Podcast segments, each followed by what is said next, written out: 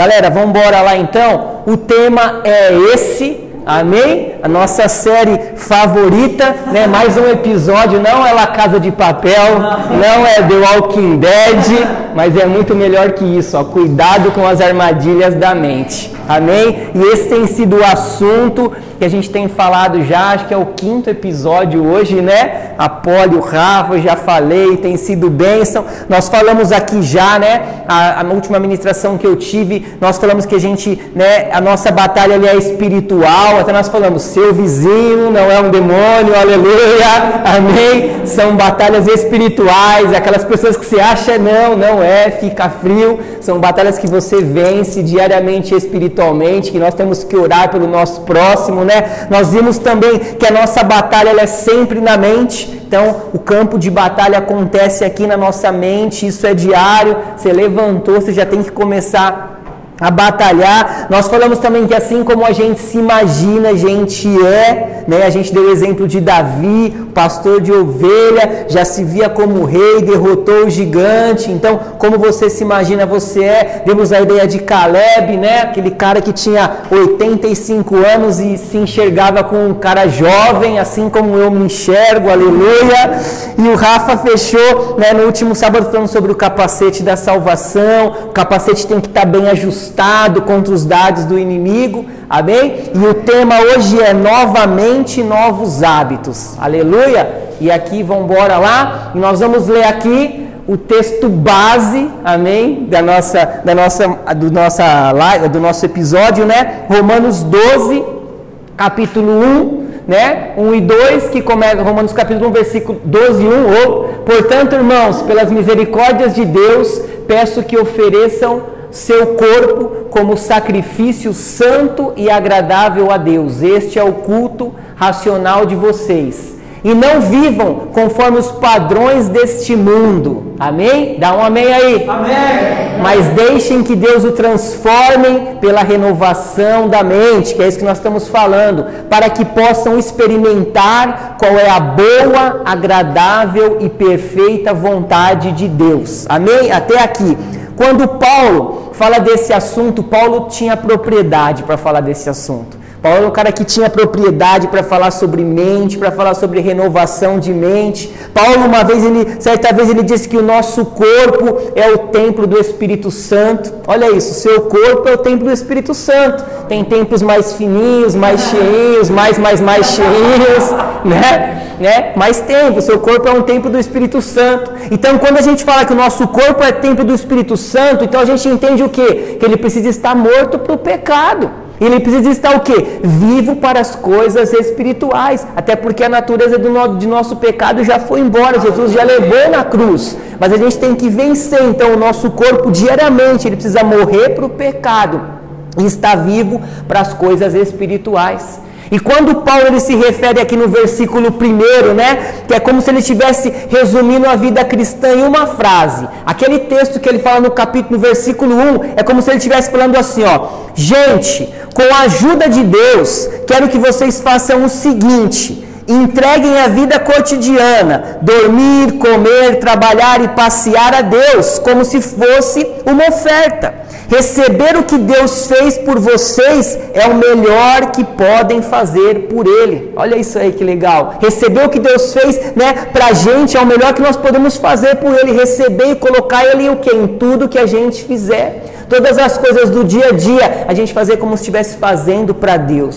como se estivesse fazendo para agradar a Deus. E quando ele diz em, em, servir a Deus, eu acho muito bom que quando Paulo vem servir a Deus, ele não fala assim de um caráter, né? É, ele fala de um caráter de uma opção diária, de uma decisão consciente. Ele não fala no servir a Deus simplesmente por obrigação, por uma religiosidade ou por emoção. Isso não é servir a Deus. Não importa para a gente, nós estamos preocupados, não é sobre quantos cultos tem, não é sobre quantos membros tem, não é sobre a cor da parede, não é sobre o tênis do cara que está pregando aqui, não é sobre nada disso, mas é sobre uma vida de entrega, é sobre uma vida de comunhão, é sobre uma vida de relacionamento íntimo com a pessoa do Espírito Santo. Então é muito mais do que números, é muito mais do que as coisas feitas pela carne, porque o Rafa já falou isso para a gente aquilo aquilo que é feito pela carne tem que ser sustentado pela carne, isso cansa, não vai. Agora o que é feito pelo Espírito, o Espírito sustenta, o Espírito guia, ele dá direção, ele mostra o caminho, ele nos enche, como nós estamos fazendo aqui hoje, sendo cheios do Espírito Santo. Então, servir a Deus é isso, é uma opção diária, no amor, na alegria e sabendo que Ele é aquele que batalha por nós, está à frente de tudo. Amém? Então, estamos juntos? E quando a gente fala de santidade, né, não é um, um símbolo de uma religião legalista, né, não é algo, oh, eu sou obrigado, mas é o resultado de compreendermos que nós devemos ser santos para agradar aquele que nos ama e nos salvou quando a gente ainda era pecador.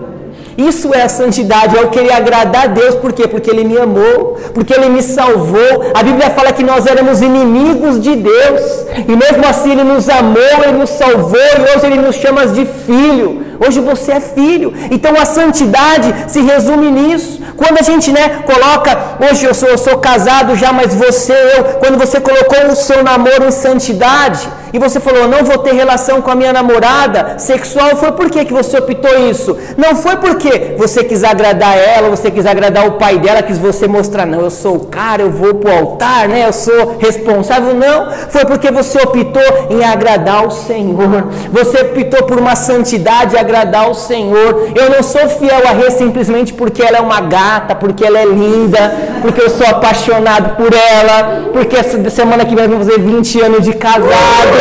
Né? Não é por isso.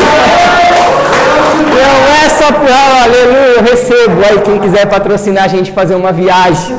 Não é sobre isso, mas é porque, em primeiro lugar, porque eu amo a Deus porque eu sirvo a Deus e por isso eu resolvo ser santo, porque eu olho para aquilo que Ele fez para mim na cruz, eu olho pelo aquilo que Ele fez por mim, e aí eu falo, eu preciso ser santo, eu preciso me santificar a cada dia mais, e eu preciso ser fiel à minha esposa, eu preciso ser fiel a muitas outras coisas, e é isso é a santidade, e né, eu costumo dizer que a santidade ela flui naturalmente quando eu tenho um relacionamento com o Espírito Santo, quando eu me relaciono com o Espírito Santo, quando eu faço Ele, aquele que me dirige me guia, vai fluir naturalmente. Amém? Amém? E o versículo 2, né, quando ele fala assim, né, não se amoldem, né, ao padrão deste mundo, mas transformem-se pela renovação da sua mente, para que sejam capazes de experimentar e comprovar a boa, agradável e perfeita vontade de Deus.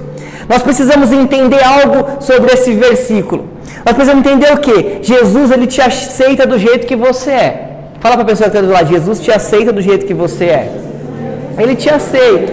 Você está aqui, ele vai te aceitar do jeito que você é. Mas tem um detalhe: nós não podemos se conformar em continuar assim. Nós não podemos se conformar em continuar assim. Nós precisamos viver uma transformação. A gente ter um encontro com Jesus e não viver uma transformação, eu estou anulando a obra da cruz. Eu não estou dando né, atenção alguma para aquilo que Jesus fez. Então Ele te recebe como você está, claro, mas você precisa se conformar e não continuar como você está. E aqui diz: ó, o inconformismo com o pecado e com as obras do mundo é o princípio básico do crescimento e da transformação. E quando eu me conformo com o mundo, não, eu não pertenço a essas coisas desse mundo, né? Como diz lá o texto, né? Eu não me amoldo ao padrão, eu não me ajusto ao padrão. Significa o quê? Que eu não estou me conformando com as obras do mundo. Então eu quero mudar. Então eu quero ser diferente. Então eu quero agradar o meu Deus. Eu quero deixar essas coisas que têm me tirado, me deixado para baixo, me colocado para baixo. E eu quero servir ao Senhor dia a dia no amor. Só que tem um detalhe, né? Quando a gente fala assim, para não se conformar com o mundo, tem um monte de gente que já acaba até com as pessoas que estão no mundo, não quer saber de nada, já xinga, já briga, mas presta atenção em algo, nós precisamos amar as pessoas que estão no mundo. Quando Jesus fala não se conforme com o mundo, né? É o que? A gente precisa amar as pessoas que estão no mundo. Jesus, ele não negocia o pecado. Isso a gente sabe, ele não negocia o pecado. Nunca Jesus vai negociar o pecado. Mas ele ama o pecador. E ele quer trazer o pecador para o arrependimento. Quando ele, aquela mulher adúltera me apareceu, ele falou: Eu não vou te condenar, mas vai, abandona a sua vida de pecado.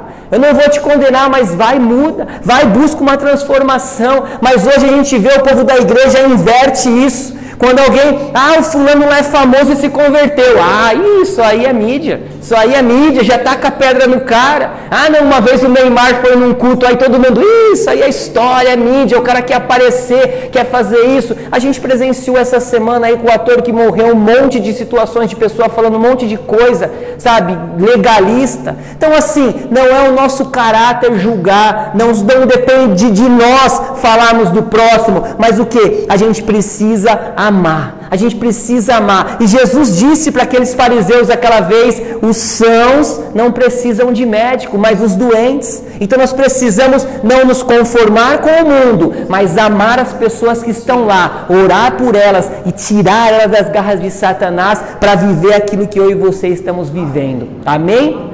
Voltando aqui então, a transformação, ela começa de dentro para fora, nós já falamos isso. A transformação, ela começa o quê? Na mudança da nossa mentalidade, quando nós mudamos a nossa mente, ou seja, nós precisamos abandonar o nosso jeito, o velho jeito de pensar, de sentir e começar a buscar uma mudança interior. Porque quem é nova criatura aqui? Três pessoas, não tem mais. Vocês são nova criatura. Então não tem como viver a nova criatura com o chip da velha criatura inserido. Né? Você não é um celular, gente. O celular tem dois chips, às vezes tem até de três, sei lá. Mas você não é um celular. Então não tem como você ficar com dois chips na sua mente. Você é uma nova criatura. As coisas velhas se passaram e tudo se fez novo. Então jamais volte a colocar esse chip da velha criatura em você, porque você é uma nova criatura. E aqui é o que a gente vê nesse texto aqui, ó. Mateus 9,16: Ninguém põe remendo de pano novo em roupa velha, pois o remendo forçará a roupa, tornando pior o rasgo. Você já tentou arrumar roupa ainda mais os homens que gostam de roupa furada, né? Você já tentou arrumar aquela cueca furada sua lá? Tem jeito, tem que jogar fora. Não dá, vai rasgar, vai estragar. Fala Deus. E o 17 diz: Nem se põe vinho novo em vasilhas de couro velhas se o fizer, as vasilhas se rebentarão, o vinho se derramará e as vasilhas se estragarão. Pelo contrário, põe-se vinho novo em vasilhas de couro novas e ambos a se conservam. Então não tem como remendar, né? Se ele nos deu um espírito novo, eu sempre costumo falar, te deu um espírito novo, não te deu um espírito remold, né? Não tem um pneu remold, que é tudo recalchutado, não. Olha o Léo, Léo vem de pneu. Já, na hora ele já né, é um espírito zero, né, um pneu zero quilômetro, né? É um espírito novo que ele te deu, não foi um espírito né, remoldado. Então eu preciso ser renovado em todos os dias, nos meus atos, nas minhas atitudes. Não tem como a gente viver o velho, não tem como a gente viver a velha criatura, não dá mais. Amém? E quando a gente fala, né, de uma transformação, a gente falou sobre isso no primeiro, no segundo episódio, né, que é uma metamorfose. Ou seja, é algo que acontece e é uma mudança que não volta a ser mais a mesma. Até coloquei aqui, ó, uma borboleta, ela não volta a ser a lagarta mais. Depois que ela vira borboleta, já era. Ela vai embora, ela não volta mais. Então não tem como a gente voltar mais para trás. Você é uma nova criatura, você tem que avançar para o novo, viver o melhor, crescer espiritualmente, crescer em maturidade, renovar a tua mente. Até coloquei uma frase aqui, ó. Mudança verdadeira não é só falar, se converte em atitudes do coração, da mente e da alma. Lex Skate Rock. Amém? Conhece esse cantor? As, o, do Rafa é os, né, né, os atores, que eu não consigo nem falar o nome, né? O meu é Lex Skate Rock, é o cantor. Mudança verdadeira não é só falar. Vou entrar no louvor ainda. Mas isso que é a mudança verdadeira, né? Não é só falar, mas ter atitude de mudar na mente, no corpo e na alma. Amém? Só as borboletas digam amém aí. Amém. Amém aí. Talvez eu falei isso no acampamento de homem, ficou chato. Os homens falando, oh, que isso. Vamos lá. E para a gente começar um processo de mudanças, eu preciso me proteger das contaminações que vêm contra a minha mente. Não tem como. Para a gente começar um processo de mudança, a gente precisa proteger a nossa mente. Proteger as contaminações que vêm. Sempre assim, né? A gente começa a fazer algo e a gente para porque a gente não se protegeu das contaminações. E eu te pergunto hoje, o que tem ocupado espaço na sua mente?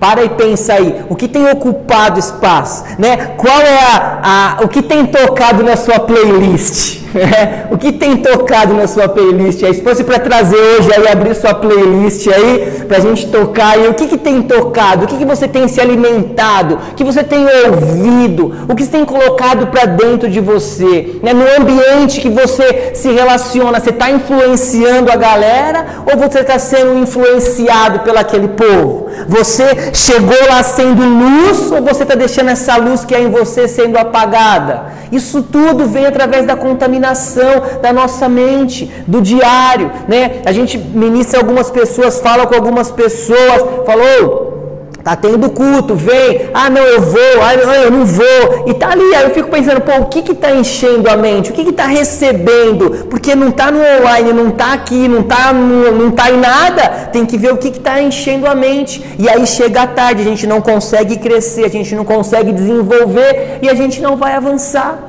por isso nós precisamos proteger, né, só vamos vencer a armadilha da mente quando passarmos por uma renovação da nossa mente, aleluia, e renovar é necessário. Renovar é algo contínuo, todo dia a gente tem que renovar. As mulheres se renovam, não é verdade? As mulheres vai lá, é cabelo, é unha, é penteado, é assim sempre, é todo dia, é roupa, né? Fala dele, é roupa, né? É isso aí, se renova todo dia, o armário está cheio de roupa, mas está faltando uma ali.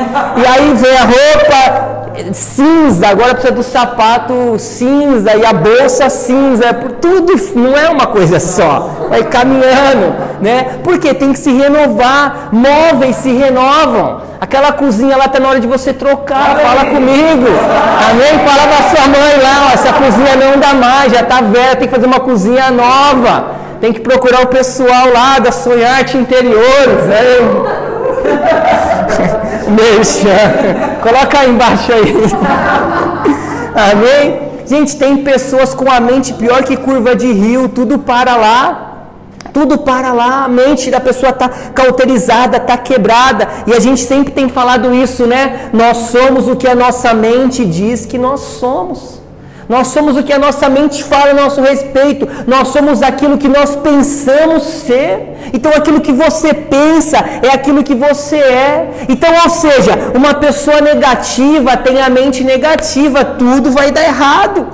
Tudo que ela vê vai dar errado. Parece que ela vai sair, vai sair, o pão vai cair com a margarina para baixo, aí vai pegar o carro, o pneu tá furado, aí a hora que arruma um, sai fura o outro. Uma vez eu peguei um moleque que furou, os dois pneus do carro dele estavam furados. Falei, misericórdia, meu, vai orar, dois pneus assim num dia.